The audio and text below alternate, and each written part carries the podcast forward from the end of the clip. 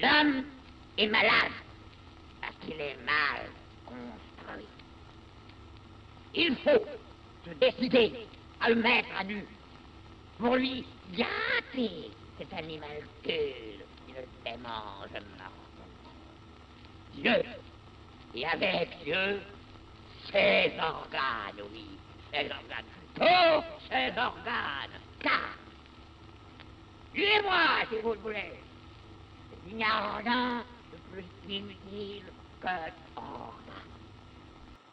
Opa, opa, opa, tá começando agora. Que doideira, vai começar mesmo. Fiquei enrolando fazer isso. Faz dois meses pelo menos nessa pandemia desgraçada. E finalmente desembolei aqui na, na cara da coragem, cheio de vergonha. Esse primeiro episódio do Para Acabar com o Juízo. Sim, é um podcast, caralho. Nos rendemos a, a cada coisa que vou te contar. Quem diria?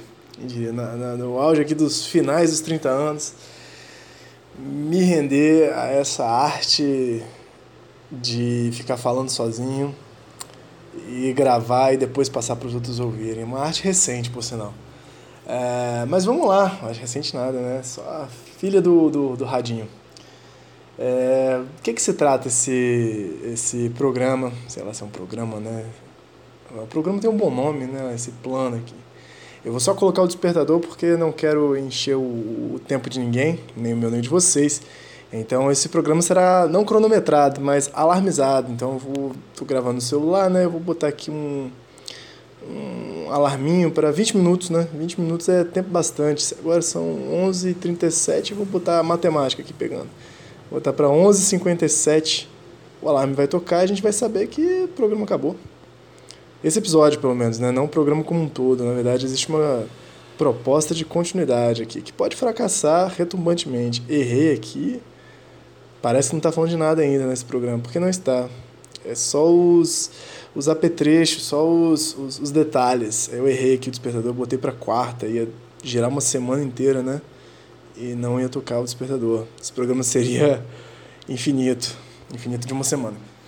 Bom, mas dito isso, e o despertador colocado aqui para 20 minutinhos, já perdemos uns dois minutinhos com apresentações que não apresentam, mas talvez seja sobre isso mesmo. Esse programa se chama Para Acabar com o Juízo e a cada episódio você e eu, nós vamos acompanhar uma leitura espontânea, uma leitura espontânea mais ou menos, né? Mas uma leitura direta, assim, né? Sem, sem preparação prévia do magnânimo, do grande livro, grande literalmente, porque era um livro grande, assim, quase um paralelepípedo, o Anti-Édipo, o Anti-Édipo de autoria de Félix Guattari, Gilles Deleuze, que são autores da filosofia contemporânea. É, morreram não tão mais recentemente, né? O Guattari morreu em 92 e o Deleuze em 95, né? E a gente já está em 2020, então isso começa a fazer um bom tempo, né? Vamos lá, são autores então do século XX, do século passado. E é isso, cara. Não é um programa de filosofia, é um programa de entretenimento, né? Porque acho que hoje em dia nada melhor do que botar entretenimento tudo, né? Botar escolarização entretenimento juntinhos, assim você aprende, você se diverte ou não. Você simplesmente passa o tempo diante do tédio iminente da, da existência contemporânea. Mas isso é detalhe para a gente aprofundar depois ou não.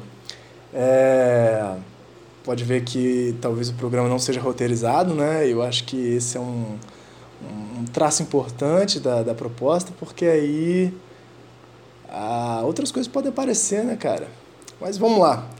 Dito isso, acho que gostaria de inicialmente apresentar os dois autores, né? O Félix Guattari e o Gilles Deleuze, que escreveram esse livro lá em... publicaram né, em 72, 1973. É um livrão, né, cara, de, de crítica, ao mesmo tempo, à psicanálise e ao marxismo, mas crítica de uma maneira interessante, assim, porque eles se aprofundam imensamente nessas duas áreas do conhecimento, nesses dois saberes, na psicanálise e na filosofia marxista, uh, para produzirem outra concepção de desejo, outra concepção de política, outra concepção de inconsciente. É um livro maneiro, a gente vai dar uma olhada, eu já li uma vez, duas vezes, sei lá, se eu já li inteiro esse livro, toda vez que eu leio ele parece diferente, então eu resolvi dessa vez ler e ler falando lendo em voz alta e fazendo comentário. Aí para apresentar o Guattari e o Deleuze, eu escolhi aqui o único livro que vai ser lido sem ser o Anti-Édipo, assim, né? O único trecho, talvez. Uma cartinha que o Gilles Deleuze escreveu para o filósofo japonês Kunichi Uno, lá em 1984. Eu vou ler um trechinho aqui que o, o, o Deleuze está tentando responder para o Kunichi Uno numa cartinha. É, como que o Guattari e ele escreviam juntos, né? E aí, numa hora oportuna, ele apresenta o encontro dele com o Guattari, né? Eu acho isso bonito aqui, ó. Foi logo depois de 1968, na França. Não nos conhecíamos, mas um amigo em comum queria que nos conhecêssemos. Contudo, à primeira vista, não havia nada que nos pusesse de acordo. Felix sempre teve muitas dimensões, muitas atividades. Era um multitasker. Psiquiátricas, políticas, trabalho de grupo. É uma estrela de grupo. Eu não entendi essa frase, mas o estrela está entre parênteses, entre aspas. E o Guattari gostava muito de grupo, né? Ou, antes, seria preciso compará-lo ao mar. E aí o Deleuze mostra toda a sua, sua vertente poética.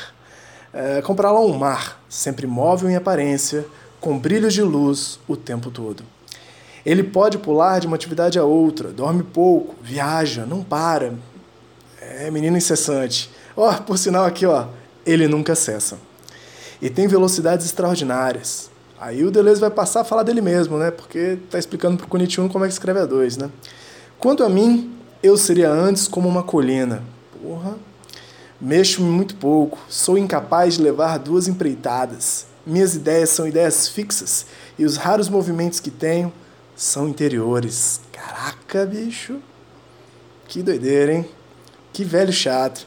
Gosto de escrever sozinho, mas não gosto muito de falar, exceto nas aulas, quando a palavra é submetida a outra coisa. Baixa o santo no Deleuze nas aulas. É, que era professor, né?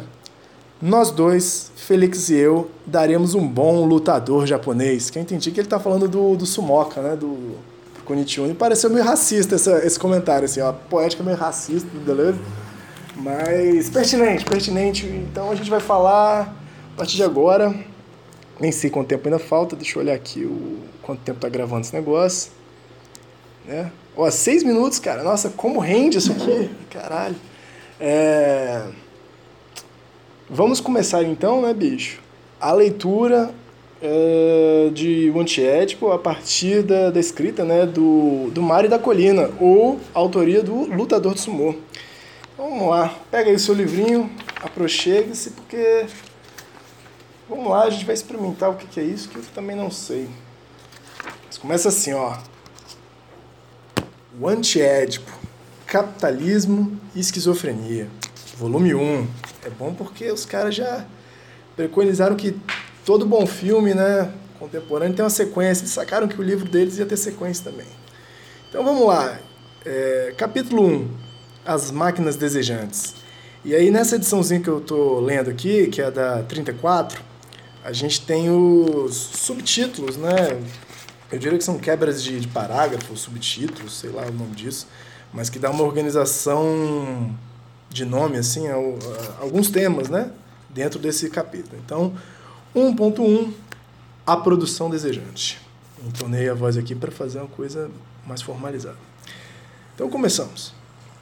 Isso funciona em toda parte, às vezes sem parar outras vezes descontinuamente. Isso respira, isso aquece, isso come. Isso caga, isso fode. Mas que erro ter dito o isso. Há tão somente máquinas em toda parte e sem qualquer metáfora. Máquinas de máquinas com seus acoplamentos, suas conexões. Uma máquina órgão é conectada a uma máquina fonte. Esta emite um fluxo que a outra corta. O seio é uma máquina que produz leite e a boca, uma máquina acoplada a ela. A boca do anoréxico hesita entre uma máquina de comer, uma máquina anal, uma máquina de falar, uma máquina de respirar, crise de asmas, entre parênteses, né? É assim que todos somos bricoleurs, que aí você vai ver na notinha de tradução aqui, né? Todos somos bricoleurs, não apenas no sentido de podermos desviar múltiplas coisas, deixa daquele conjunto funcional para os vários outros, mas também porque nossas próprias máquinas se engrenam multiplamente. Depois a gente faz um parênteses mais próprio aqui do que, é o bricolé, como o bricolé tem a ver com é, o auge da, da, da, filosofia francesa contemporânea, porque é um conceito muito francês. Mas vamos lá. Que a gente tem uma tradução bem melhor em português que não foi usada. É assim que todos somos bricoleur, no plural. Cada um com as suas pequenas máquinas. Uma máquina órgão para uma máquina energia, sempre fluxos e cortes. O presidente Schreber tem os raios do céu no cu. Ano solar. E estejam certos de que isso funciona. O presidente Schreber sente algo, produz algo e é capaz de fazer teoria disso. A teoria disso, desculpa. Algo se produz, efeitos de máquina e não metáforas. Então, é, esse é um, um, parágrafo de introdução quase clássico, né? Sei lá se é clássico. Clássico para quem gosta dessas coisas aqui, né? Ao lado do, do, do primeiro parágrafo de Mil Platôs, né? Que é a obra, é o segundo volume de Capitalismo e Esquizofrenia, né? Um pouco mais modesto, um pouco mais humilde, um pouco menos é. É, também é um ótimo primeiro parágrafo lá na introdução Rizoma que eles falam que é, escreveram esse livro a dois, né? E como já eram, como cada um deles já era muita gente, tem uma população inteira escrevendo aquele famoso livrinho O Mil Platôs. Mas a gente está falando aqui do antiético e sinto que é hora de fazer um comentário, eu não sei como fazer isso, né? Sem parecer bocó e professoral, mas talvez a minha constituição marquínica seja bocó e professoral. Mas o que, que vale colocar aqui? Né? Isso funciona em toda parte, às vezes sem parar, outras vezes descontinuamente. Isso respira, isso aquece, isso come, isso caga, isso fode. Mais que erro ter dito o isso. Aqui você já está sacando que eles estão trocando uma ideia com quem? Com quem? Com o senhor Freud. Sigmund Freud, teórico principal, né? o pai da psicanálise, não à toa esse, essa alcunha de pai da psicanálise que chega uma hora que vai pensar que o inconsciente né, tem uma das instâncias, uma da, da, das instâncias do consciente, aqui eu não vou ter medo de falar besteira, porque acho que é sobre isso mesmo, é, pode ser entendida como um isso, né, um es, que é um pronome neutro no alemão, né? O alemão é uma língua que o Freud escreve, né, bicho? E aí ele fala, cara, pô, esse negócio aqui é o algo pensa em mim, ó a moto. Ó a moto. A moto passou. Algo pensa em mim é despessoalizar a dimensão do psiquismo, sabe? A, pessoalização, o eu, cada um do nosso eu, é uma coisa menor diante de isso que faz algo na gente, isso que acontece na gente, né? Pro Freud, esse isso, esse es, que por sinal é uma ideia roubada, roubada não, né? Tem as fontes ali. Do senhor Frederick Nietzsche, né, que é um outro filósofo bigodudo aí e tal, do século XIX, que chegou ao ponto, Nietzsche um pouco mais avançado, falou assim, é um erro dizer eu penso, mas dizer que algo pensa em mim, né? Es denkt. Opa, opa, momento, momento, talvez eu falei alemão errado, né? Mas isso pensa, algo pensa. E o Nietzsche é mais ousado, ele fala essa coisa de botar palavra para descrever pensamento é uma coisa do passado, né? É uma coisa do, do homem, né? Do homem pequeno, né? E talvez haja um limite aí que a gente sempre tem que pensar com as palavras. E ele fala o seguinte, pô, talvez um dia a gente consiga, ou seja apropriado pensar, né, que nem, nem isso pensa, porque isso já é colocar algo no lugar. Então nem o Wes Denkt o Nietzsche concorda muito. Mas o Freud não, o Freud coloca que o isso, que em português muito tempo foi traduzido como id, né, que é... Eu não sei o que significa id em latim, mas é, é latim, sacou? Porque nas traduções portuguesas a galera do Freud mandou o ego, superego e id. Eles acharam muito legal fazer tudo em latim, assim. Latim é massa, é tipo coisa de igreja, olha só. Essa associação foi boa, né? Tem as missas no Brasil mesmo, era tudo rezado em latim. Então os caras da psicanálise falaram, pô, isso aqui, né, bicho? Qual referência a gente vai tirar? Das missas brasileiras. Bota tudo em latim essa porra. Então, em vez de eu, super eu e isso, os caras botaram ego, superego e. e id.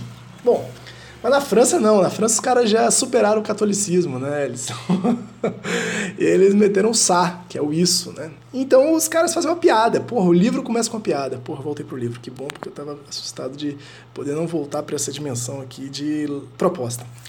É, e eles fazem uma piada com, com essa concepção do, do, do isso, né?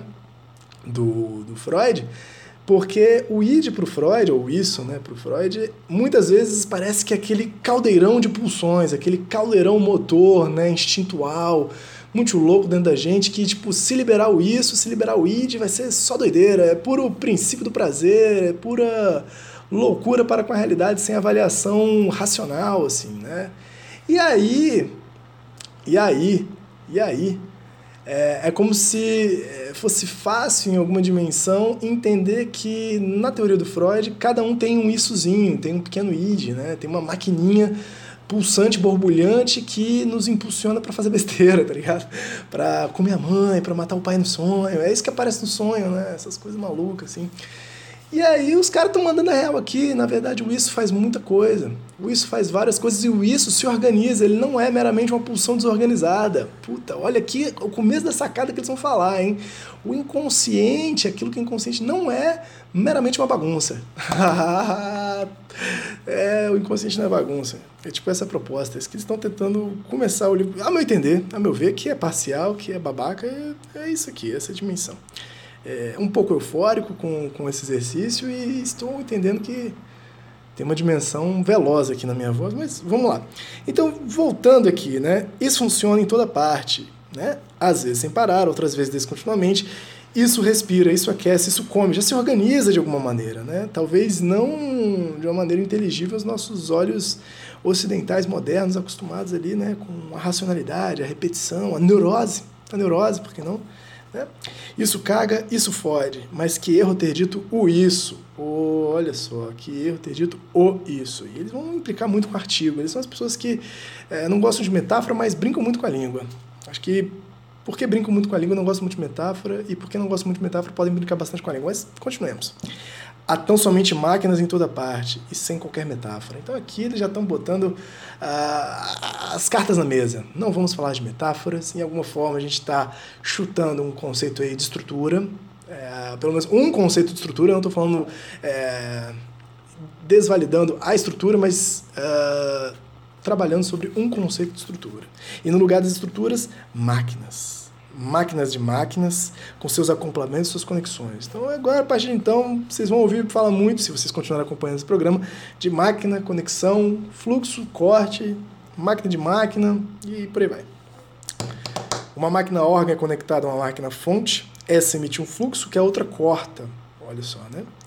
O seio é uma máquina que produz leite e a boca uma máquina acoplada a ela. Então você tem uma boquinha, uma maquininha boca, uma máquina, uma máquina seio, acoplamento, juntou, fluxo de leite, a boquinha absorve, pá, pá, pá. A boca da anoréxico hesita entre uma máquina de comer, uma máquina anal, uma máquina de falar, uma máquina de respirar, e aí crise de asma, né?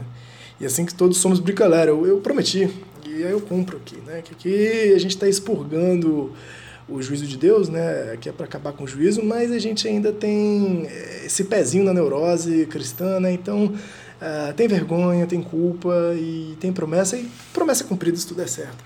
Aqui tem uma ideia muito legal, né? Porque eles vão ver. Uh, vão usar esse termo bricoleur. O bricoleur na França é o senhor, a senhora de idade que já estão aposentados, não tem mais nada para fazer e eles vivem de remendo, de fazer remendo, jardinagem, reparo, fazer umas máquinas, uns moinhos, fazer um, uma, uma, uma, parede bonita de cacareco de azulejo, um mosaico. Esse é o bricolé na França. E você tem lojas especializadas em bricolé, tipo a Dadalto, assim, uma Dadalto da França. Dadalto seria uma loja de bricolé, sacou? Uh, hoje em dia Leroy Merlin, né? Leroy Merlin é menos bricolé, mais consumer mesmo. Mas, enfim. Uh, opa, quase quebrei o copo aqui. Mas de qualquer forma, o bricoler é aquele que faz certos reparos, que faz certas junções, que faz certas uh, maquetes também, né? Então usa muito cola, usa muito tesoura, é aquele cara que corta e cola, sacou? Mas existe uma palavra muito boa no português que é gambiarra. Eu acho que. E eles estão fazendo essa junção, né? De, de, de, de, pegar a coisa da máquina que conecta uma a outra, mas também produz cortes em certos fluxos, né? As máquinas produzem fluxos e cortam. E a gente vai chegar em algum lugar com isso para falar de, de psicologia, de psicanálise, de subjetividade. Então a ideia do bricolar é aquele camarada que, é, que copia cola, que, que corta, cola, junta, né? Faz seus arranjos. Mas em português. E por isso que é uma, é, é, todos somos compostos dessas máquinas, dessas junções, né? Nossa subjetividade seria composta dessas emendas de, de, de máquinas, né? Conexões de máquinas improvisadas, é, que às vezes funcionam bem, às vezes não funcionam, mas sempre funcionam com um certo nível de desarranjo, né? E a gente vai ver por que depois, ou não.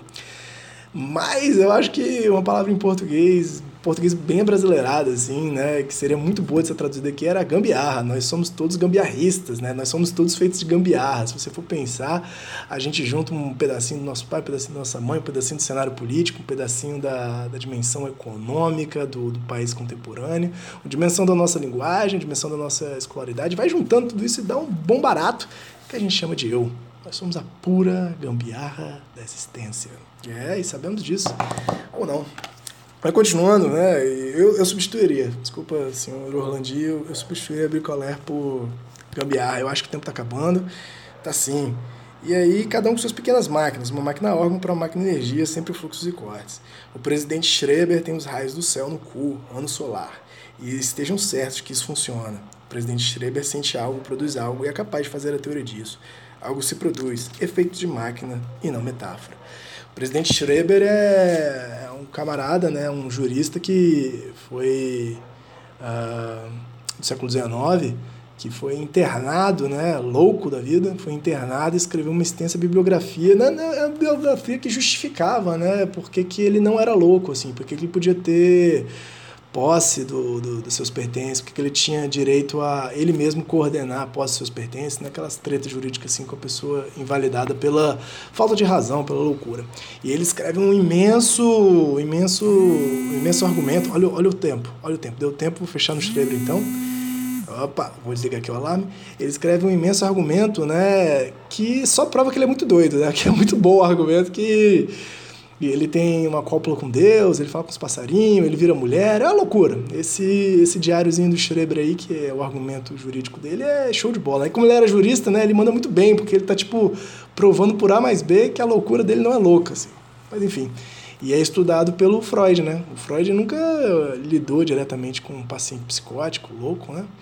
Mas pegou os diários do Streber aí, esse livrão do Streber, e chafurdou bastante para produzir teoria sobre, bastante teoria, né? Sobre o isso, sobre o id, sobre a loucura e sobre narcisismo também, né? Que doideira. Bom, eh, esse foi o primeiro episódio de Pra Acabar com o Juízo, espero que... Não espero nada, velho. Mas sinto-me eufórico por estar terminando isso aqui. E depois, no segundo episódio, eu falo como você pode participar e fazer essa leitura junto comigo. É isso, é um programa também interativo. Vai ter convidadas e convidados aí. Se tiver mais programa, né? E se vocês ouvirem isso. Mas, no mais, um forte abraço e depois a gente continua essa leitura agradável. Valeu!